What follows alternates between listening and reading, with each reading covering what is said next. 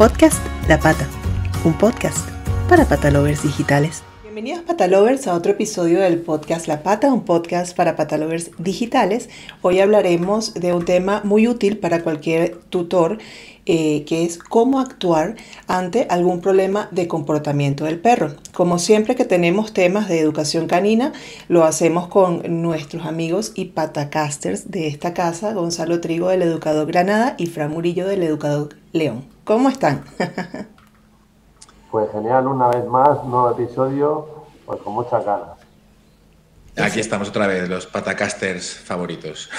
Encantado de estar aquí y de un nuevo episodio más. Esa es la actitud.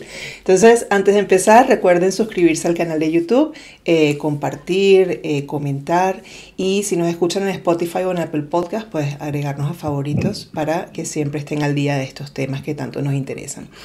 Ahora sí, hablemos de cómo actuar ante algún problema de comportamiento del perro. Evidentemente, ante cualquier conducta con la que sepamos que nuestro perro nos está diciendo que algo ocurre y debemos trabajar en ello, lo recomendable pues es acudir a especialistas como nuestros compis del educador Escuela Canina. Sin embargo, eso no es una excusa y no puede ser una excusa para no aprender eh, o no saber también nosotros reaccionar. Y como siempre nos recuerdan Gonza y Fran, eh, para aplicar la tan importante previsibilidad y el análisis. ¿no? Eh, es por ello que hoy he traído un listado de problemas de comportamiento eh, más o los problemas de comportamiento más frecuentes que les iré presentando y quiero que ustedes primero digan si están correctamente enfocados eh, sino pues cuál es el enfoque correcto de estos problemas, que den un poco de la dirección de especialistas como siempre hacen, si son verdad, si de verdad son un problema de, comportamiento o no es más que una confusión popular, y si el problema de comportamiento está correctamente expuesto, procedan entonces a darnos consejos de cómo podemos actuar los tutores de perros ante, ante estos problemas. Eh, antes de acudir evidentemente al educador o si no tenemos el educador canino a nuestro lado. ¿Les parece? Maravilloso. Vamos a por ello, vamos a por ese listado a ver qué, nos depara. Vale. Eh, bueno, em, empezamos este listado de problemas de comportamiento con miedos hacia perros, personas, objetos y entornos. Ese es para ti, Gonzalo. Eh, pues hazme una pregunta concreta que trate de empezar a desarrollar en base a una pregunta concreta con respecto Sí, eh, a ver, son dos preguntas, básicamente. La primera es si los miedos que tengan los perros hacia otros perros, hacia objetos, hacia personas, si realmente pueden ser calificados o enfocados como un problema de comportamiento. Y la segunda pregunta es eh, cómo podemos reaccionar los tutores eh, de un perro que tenga miedo hacia, hacia cosas, personas u otros animales. Vale, perfecto. Ya me queda mucho más claro. Vale. Entonces, con respecto a la primera pregunta, ¿no? cuando hablamos de miedo que puede tener un perro con, con, respecto a los factores de su entorno, como pueden ser diferentes objetos que encuentren en la calle, ruidos que aparecen por la calle, personas, eh, es decir, cualquier tipo de estimulación externa que en su entorno cotidiano le vaya a generar una respuesta de miedo. Y cuando hablamos de una respuesta de miedo, eso es una respuesta emocional, no conductual. ¿vale? Por lo tanto, tener una respuesta emocional no puede ser un problema de comportamiento, porque comportamiento es comportamiento y emoción es emoción. Son cosas diferentes. Ahora, ¿es un problema de comportamiento tener miedo? No, es una emoción y nunca sentir es un problema, porque sentir es parte fundamental de la vida y es parte fundamental de nuestro organismo para la supervivencia. Además, el miedo precisamente es una de las emociones que nos preparan para la supervivencia y que nos ayuda en este mundo a sobrevivir como ninguna otra. Si no tuviéramos miedo, estaríamos muertos, porque ya nos hubiera atropellado un coche, o hubiéramos caído por un precipicio, o hubiéramos cometido alguna imprudencia, ¿vale? Que cuando el miedo se convierte en un aliado, se ya tiene nombre de mujer y se llama prudencia, ¿vale? Entonces, eh, ¿es un problema de comportamiento tener miedo? Pues la respuesta es claramente no. Ahora, los comportamientos derivados de esa emoción de miedo pueden suponer un problema para la seguridad del individuo, para la convivencia, eh, tanto del perro con su familia como con el, resto del entorno? Sí. Entonces ahí los comportamientos derivados de esa emoción de miedo pues pueden generar problemas de convivencia y por lo tanto pueden ser problemas de comportamiento. ¿Cuáles son los comportamientos más usuales derivados del miedo? Pues todos sabemos que el miedo es una emoción que es innata y que es involuntaria y que tiene tres tipos de respuestas que son innatas y que son involuntarias, ¿vale? que son automáticas. es, la primera es la huida, la segunda es la reactividad y la tercera es el bloqueo. ¿Vale? Huir, atacar o hacerse el muerto. ¿no? siempre hablamos. Entonces, de la emoción de miedo que puede aparecer ante la aparición de diferentes estímulos en un entorno cotidiano, como hemos visto, pues si el perro siente esa emoción, puede dar tres tipos de respuestas. Huir, atacar o hacerse el muerto. Eso puede ser problemas de comportamiento. Si es un comportamiento fóbico, de respuesta fóbica, es decir, donde entra en una huida sin una conciencia clara de hacia dónde o un objetivo eh, preciso, reflexivo de voy a huir hacia mi dueño o voy a ir hacia algún lugar más seguro. Pues si es así, es una respuesta fóbica hacia ninguna parte puede ser un problema. ¿Por qué? Porque puede el perro salir corriendo hacia alguna parte donde le atropellen, eh, se pierda eh, o pueda provocar un accidente. Entonces, eso es una cosa que hay que controlar y hay que poner remedio. A, por un lado, por un lado, ayudar al perro a sentirse más y por otro lado, ayudar al perro a elegir un comportamiento cuando aparezca esa emoción de miedo que no esté relacionado con esa respuesta. Vale. Esa es una de las respuestas que se pueden dar con respecto al miedo. Otra de las respuestas que se pueden dar con respecto al miedo es la reactividad, es decir, huir, pues la siguiente sería atacar, ¿vale? En la reactividad encontramos, pues, ladrar, agredir, eh, fundamentalmente, ¿vale? Y entonces ese tipo de ladridos o de agresiones, pues lógicamente pueden suponer también comportamiento, un problema para el individuo y para la convivencia, ¿vale? Entonces son cosas que hay que trabajar ¿vale? Y una vez más, ir a la emoción, ayudarle al perro a tener estrategias que le hagan sentir más seguro y ayudarle al perro que, a tener estrategias que elija por encima, ¿vale? Y aquí es donde está la, clave aquí, en elegir por encima de la respuesta involuntaria, que es la reactividad. Es decir, ahí lo que tenemos que hacer es un proceso de respuestas, de pasar de respuestas reactivas e impulsivas a respuestas reflexivas. Mm. Entonces, y eso se puede y se debe trabajar.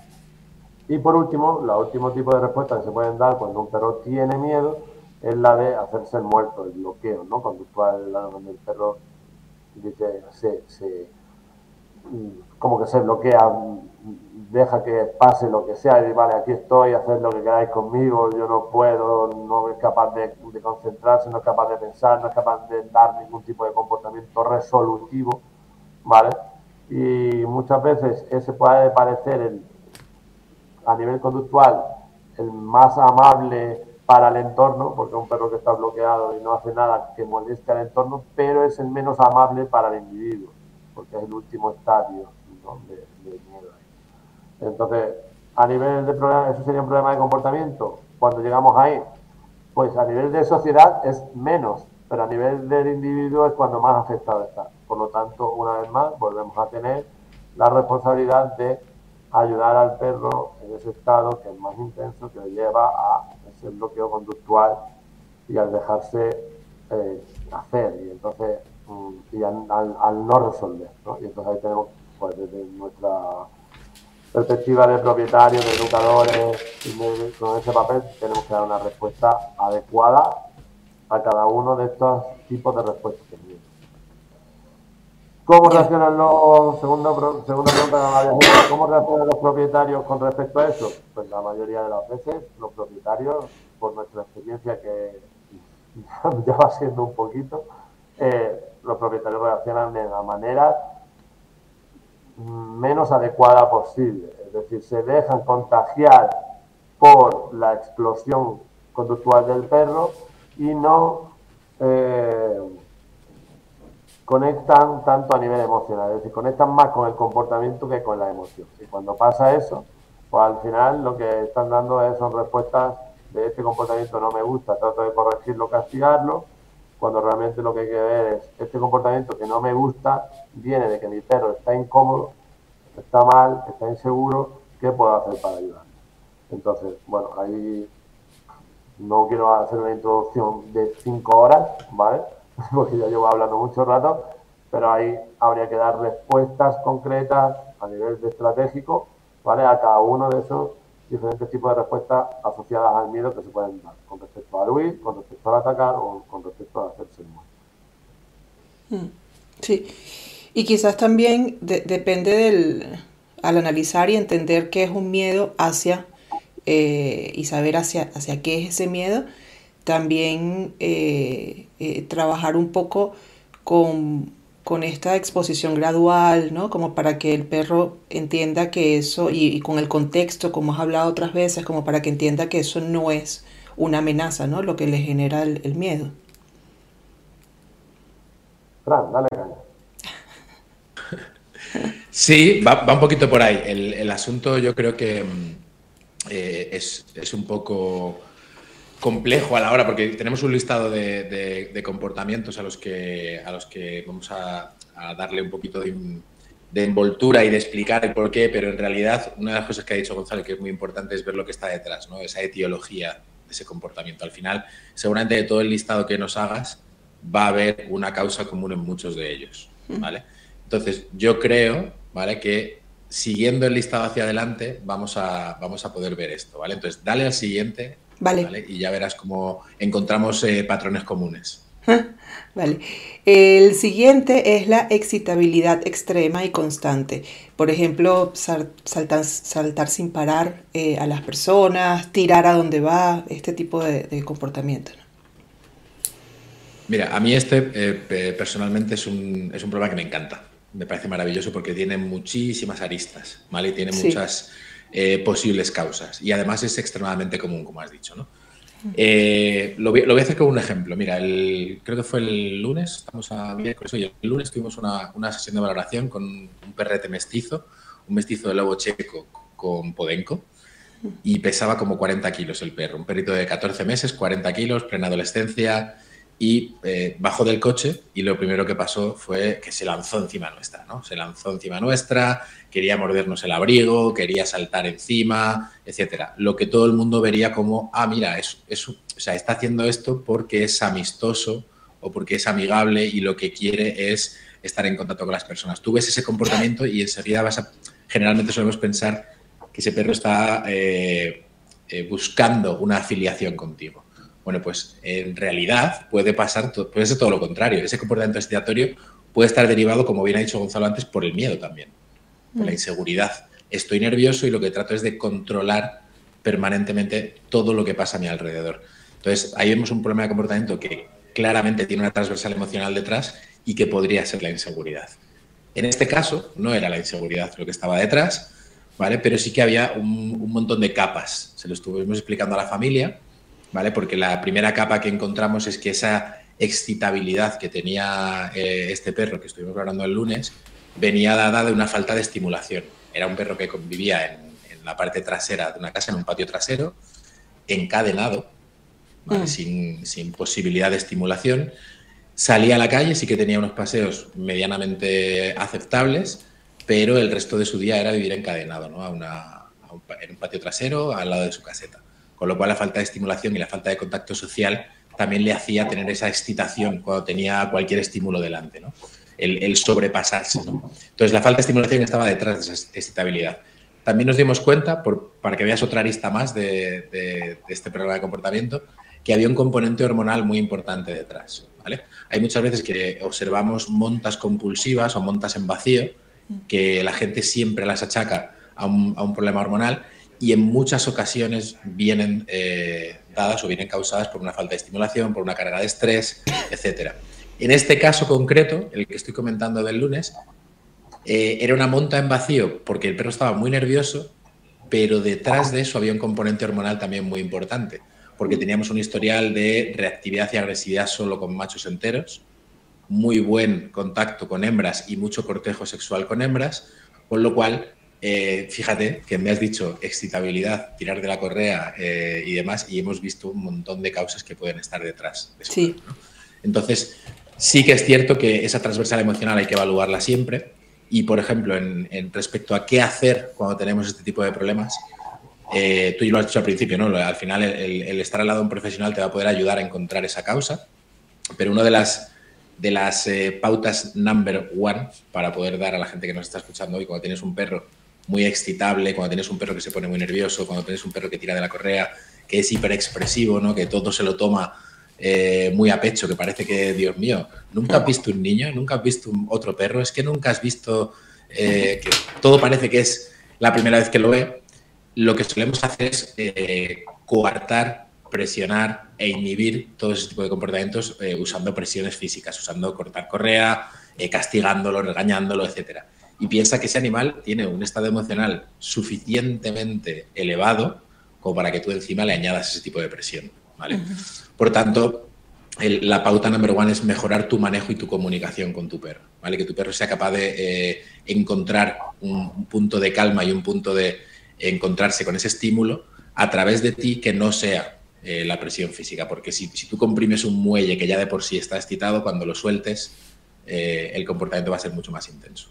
Con lo cual, la pauta o el, tip que hay que darle a este tipo de, familias que tienen un perro muy estable, un perro que tira mucho la correa, un perro que salta encima de la gente, es, esta, ¿no? Es eh, tener mucho cuidado con el manejo y con la comunicación que tenéis con el perro. Ser, ser conscientes de que la presión física, el castigo, aquí no solamente no va a ser una solución, sino que además va a añadir un problema añadido. Mm, sí, sí, claro. Que suele ser la, respuesta que, que damos muchas veces. Vale, el, otro, el otro punto es ansiedad por separación. Vale. Eh, voy a volver un poco al mismo punto donde estaba antes con respecto a ansiedad, un estado emocional, ¿vale? y comportamiento y emoción son cosas diferentes, ¿vale? Entonces, eh, lo que normalmente a nosotros nos suele influir más las personas de su entorno son los comportamientos una vez más derivados de la emoción, como hemos visto del miedo. En el caso de la ansiedad por separación, los comportamientos típicos derivados de la emoción pues pueden ser los ladridos, los aullidos, el llanto, la destructividad eh, y después automutilaciones que puede haber o comportamientos estereotipados que puede tener el perro alcanzar, como puede ser perseguirse el rabo, deambular constantemente en un patrón repetitivo. Para eso suelen ser como los principales comportamientos que se suelen dar derivados de, esta, de este estado de, ansiedad por separación. Eh, sin duda alguna, yo siempre lo he catalogado así, siempre hablando con Fran, estamos ahí siempre, creo que, muy de acuerdo con respecto a lo que ya he comentado ahora. Creo que de todos los problemas que mm, puede tener un perro, ¿vale? Lo que más influye en su calidad de vida y en el de la familia, el que más de todo es la ansiedad por separación. Es decir, yo siempre soy muy brusco con esto y siempre digo, yo prefiero un perro que mate gente a un perro que tenga por separación. Preferiría tener. ¿Por qué? es, un, es, una situación que se abarca su intervención eh, de manera totalmente diferente al resto de problemas de comportamiento todos los problemas de comportamiento, como pueden ser la agresión, el tirar de la correa, saltar encima de la gente, perseguir bicicletas, los ladridos, eh, cualquier problema de comportamiento surge siempre cuando aparece un estímulo. Aparece un estímulo, aparece el comportamiento. La ansiedad por separación es al revés. El problema ocurre cuando desaparece un estímulo. ¿Vale? Entonces, es como... Eh, ya partiendo a nivel analítico, pues al final rompe con todo lo que estás acostumbrado a hacer, ¿vale? Porque tú normalmente lo que tratas de hacer, en cualquier intervención en problema de comportamiento, una de las primeras cosas es controlar la aparición de los estímulos. Pero aquí no es eh, controlar la aparición de los estímulos, es controlar, controlar que el estímulo no, es, no esté.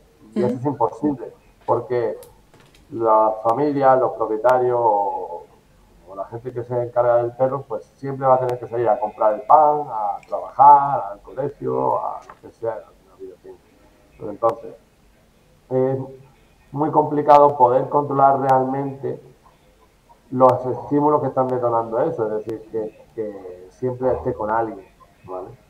Las familias que sufren de estas situaciones de ansiedad por separación, como sus perros lo tienen, pues saben de lo que estoy hablando y al final siempre yo asemejo que lo que acaba ocurriendo es que acaban siendo presos de la realidad del perro.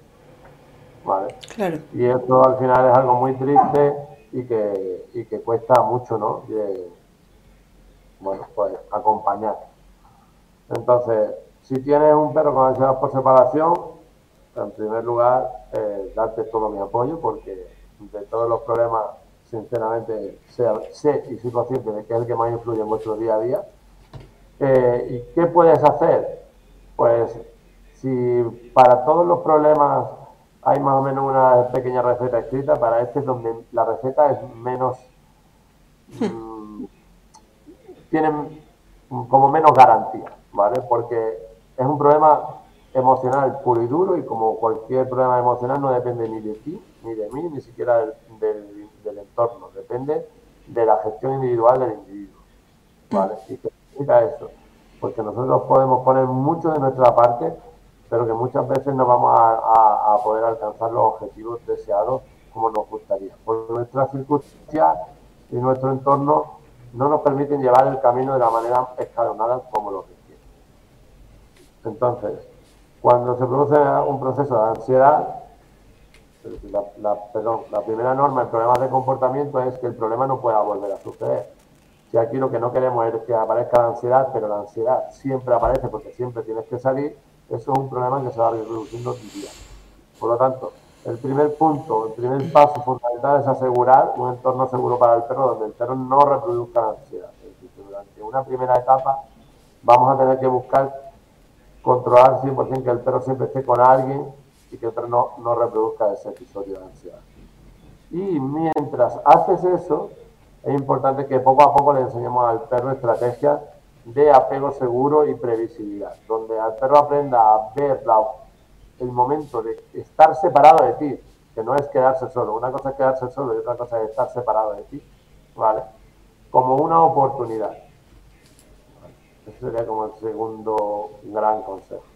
Y una vez tengamos eso, ¿vale? Eh, acompañar correctamente, y cuando digo acompañar correctamente, es no solo ayudar al perro a aprender a quedarse separado de ti, eh, haciendo eso una oportunidad, sino que también haya una consistencia en la comunicación, diciéndole al perro claramente lo que esperas de él, lo que está permitido y lo que no.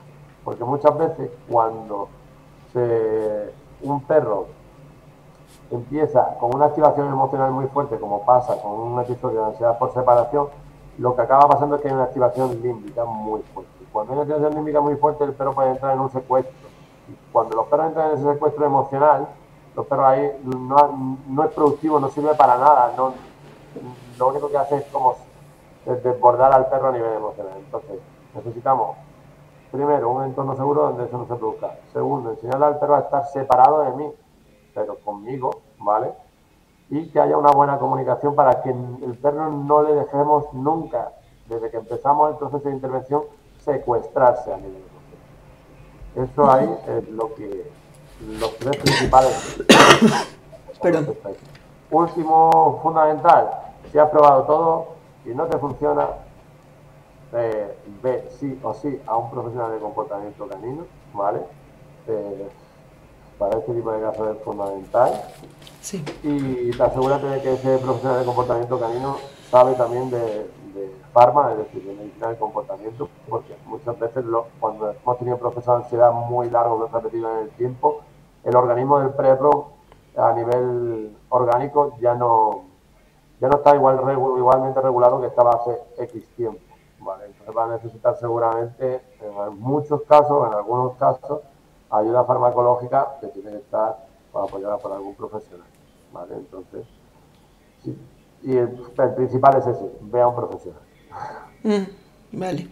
Y, y, y, puede servir, cuando mencionas esta ayuda farmacológica, eh, que, que, el profesional también sepa de, de, de, estas terapias, por ejemplo, con, con CBD y cosas así, que no sea necesariamente un fármaco como tal, o no? Sí, bueno, al final todo lo que sea ayudar al organismo, porque esto al final lo que estamos tratando es la, toda intervención química ¿vale? Que CBD tiene ser químico igualmente. Sí. ¿Vale? Eh, lo que busca es trabajar sobre la química del, del organismo.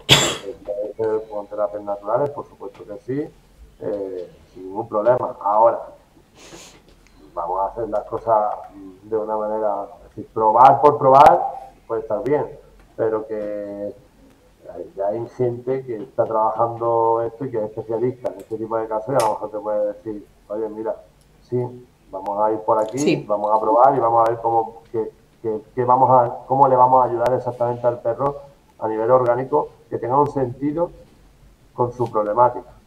Sí. CBD sí, pues claro, ¿por qué no?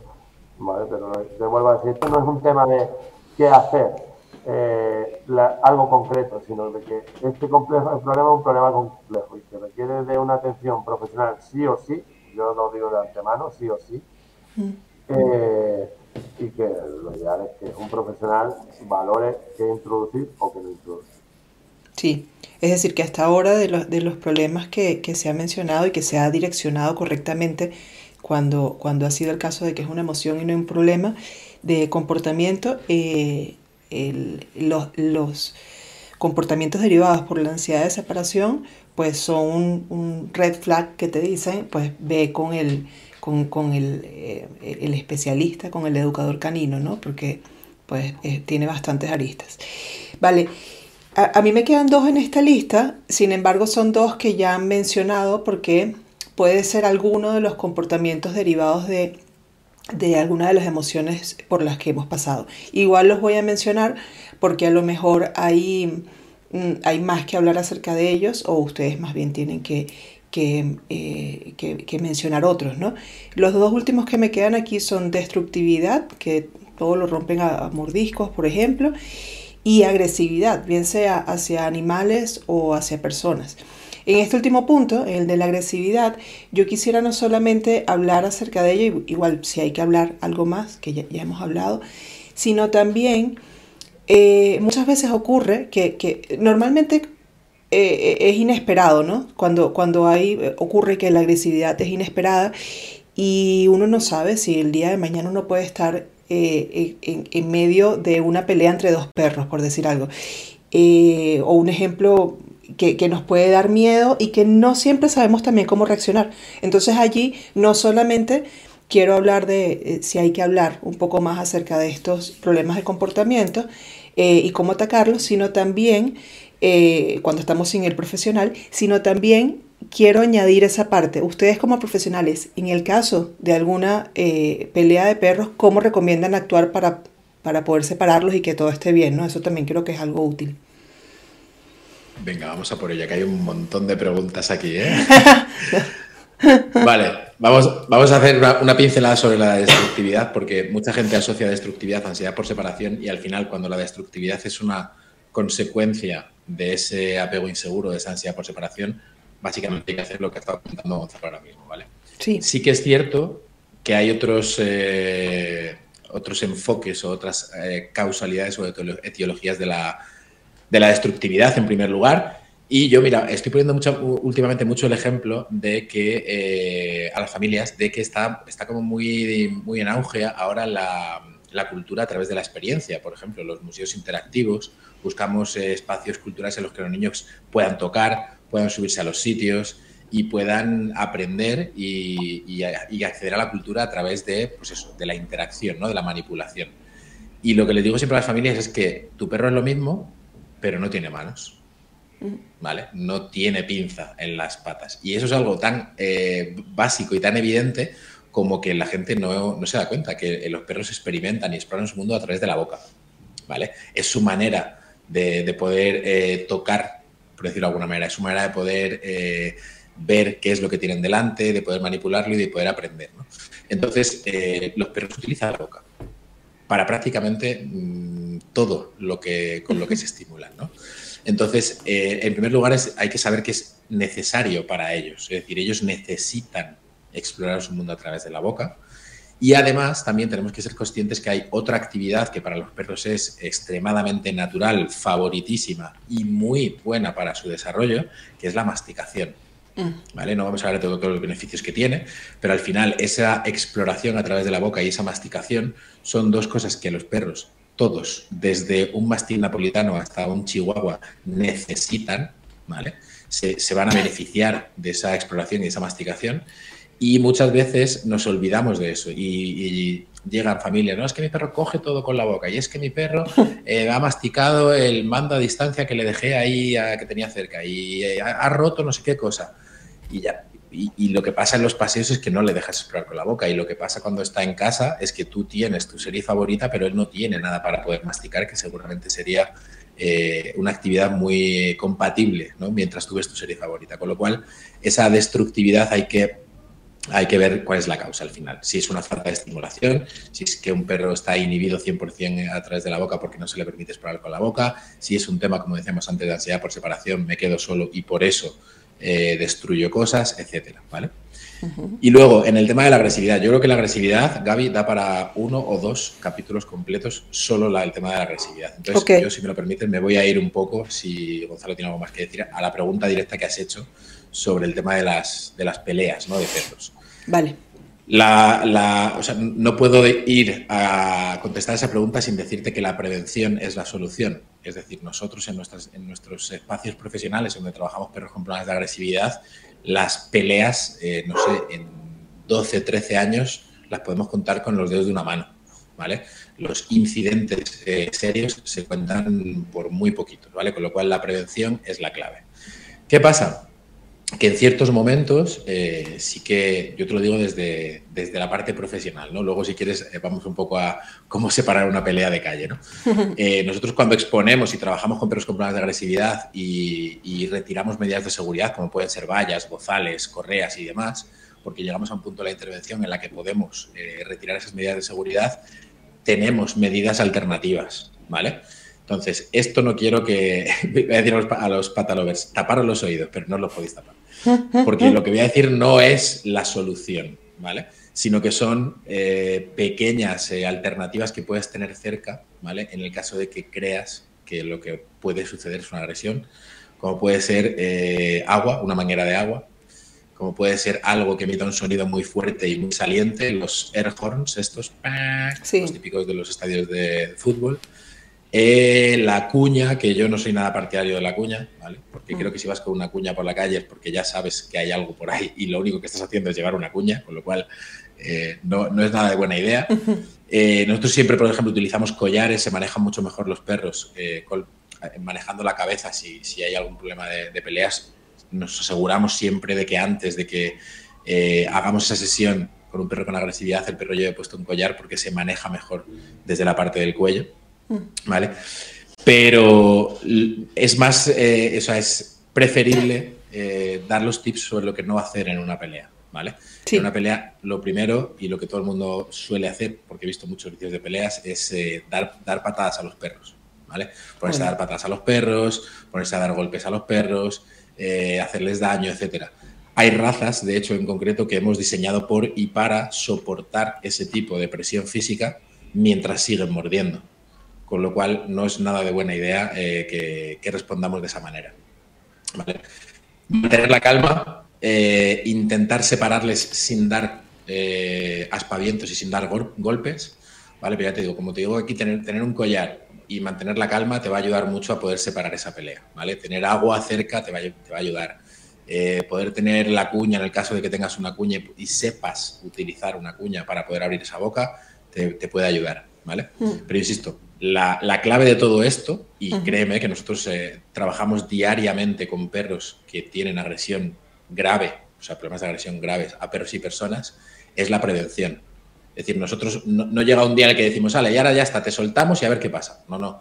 Cuando quitamos esas medidas de seguridad y quitamos eh, ese control tan férreo que se pone al principio sobre, sobre perros que tienen esta peligrosidad, no lo hacemos ah, lanzando unos dados al aire lo hacemos porque antes hemos visto una serie de evaluadores que nos permiten eh, poder retirar esas medidas de seguridad asegurando que no va a haber una pelea. Claro. Por tanto, va, va un poco por ahí. No sé si Gonzalo quiere añadir algo más, que este tema es bastante polémico. No, me parece que, no hay mucho más que añadir, porque realmente ha tocado eh, los dos puntos que para mí son principales. Uno, que sería el tema de qué no hacer, ¿vale? creo que es lo más fácil marcar ahí una línea roja, sobre todo el tema de tirar de las patas y cosas así. Eh, porque eso al final puede hacer que generar desgarro, si el perro agarrado bien, tú estás tirando, entonces de alguna manera es como si muerdo un trapo y tiro los lo desgarro. Claro, sí. Eh, eso es lo primero. Y lo de voces, ruido, en plan golpes y tal, suele generar más estrés en la situación y por lo tanto el perro a través de generar, o sea, gestiona esa situación a través de la mordida, puede ir a peor. Y, y, también otra cosa que ha hablado Fran fundamental que es el tema de la prevención. Trabajar sobre la A, evitar excitabilidad alta en grupo, eh, si eres un perro que está muy focalizado, es decir, trabajar todo lo que es sobre todo para nosotros el aprendizaje en cuanto a la lectura de la comunicación del perro, que es una asignatura pendiente, todavía muy, muy, muy pendiente en la mayoría de los propietarios de perros. Eh, sí. Si, si me pidieran un pequeño consejo eh, fácil, accesible y, y barato, pero que fuera una, una, formación importante para cualquier propietario, le diría, haz cualquier formación que esté relacionada con comunicación canina, ¿vale? Porque eso te va a permitir entender y atender lo que tu perro necesita, ¿vale? Y eso es muy importante, porque al final tenemos que saber y ser conscientes de que nuestros perros no se comunican igual que nosotros, son mucho más gestuales y poder entender y atender eso os va a ayudar. Entonces, bueno, teniendo en cuenta el trabajar sobre la A, es decir, anticipar, eh, tener en cuenta el qué no hacer, os va a ayudar. Y sobre todo, no pongáis nerviosos, que eso es muy fácil decirlo desde aquí. Y a mí me pasa con mi equipo muchas veces, a lo mejor si pasa alguna circunstancia, hay algunos que todavía les cuesta llevarlo eso.